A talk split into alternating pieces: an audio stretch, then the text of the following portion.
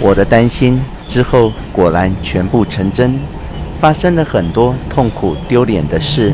学校同学忽然疏远我，以前跟我最要好的安藤，甚至用带着恶意的嘲弄口吻，喊我什么大才女、一夜大师、指示部大师，最后终于逃离我，奔向他以前很讨厌的奈良与金井那些人的小集团。站在远处，不停冷眼瞄我，交头接耳，窃窃私语，然后他们会一起放声大笑。我决定一辈子都不写文章了。当初实在不应该在舅舅的起哄下随便投稿。舅舅是我母亲的弟弟，任职于电桥的区公所，今年三十四五岁，去年都已经有宝宝了，还自以为年轻，经常饮酒过量。好像也曾酒后误事。他每次来，我妈似乎都会给他一点钱。我曾听母亲说，舅舅刚上大学时，本来努力用功，想当小说家，学长们也对他寄予厚望。可惜交到坏朋友，最后连大学也没念完。无论日本的小说或外国的小说，他似乎都看过很多。七年前，硬是把我拙劣的文章寄去青鸟的，就是这个舅舅。之后那七年，动不动就欺负我的，也是这个舅舅。以前我很讨厌小说，现在当然不一样了。但当时我的无心之作被杂志连续刊登两次，因此遭到朋友恶意排挤，也遭到任课老师的特殊对待，令我苦不堪言。让我真的很讨厌写作。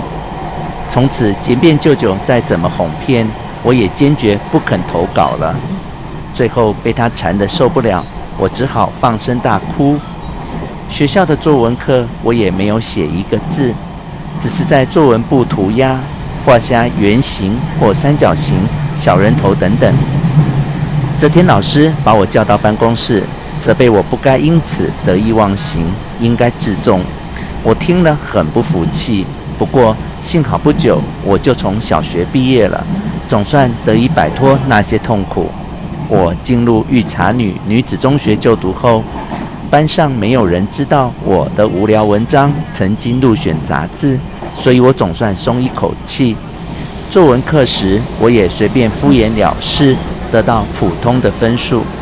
虽然我有舅舅老是啰里啰嗦调侃我。他每次来我家都会带三四本小说来，极力劝我看一看。就算看了，对我来说内容也太艰深，看不懂。因此，我通常假装看过就还给舅舅。我念女校三年级时，青鸟的评选委员严健老师突然写了一封长信给我父亲，说他认为我的才华很可惜，云云。那些话太羞耻了。我实在说不出口。总之，他极力夸奖我，认为我就此被埋没会很遗憾，建议我再写点文章，他可以帮我找杂志发表。严健老师用我不配得到的郑重言辞，异常认真地做出谏言。父亲默默将那封信交给我，我拜读了那封信，深感严健老师果真是位严肃的好老师，但是。从那封信的字里行间，我也清楚看出背后显然有舅舅多管闲事的干预。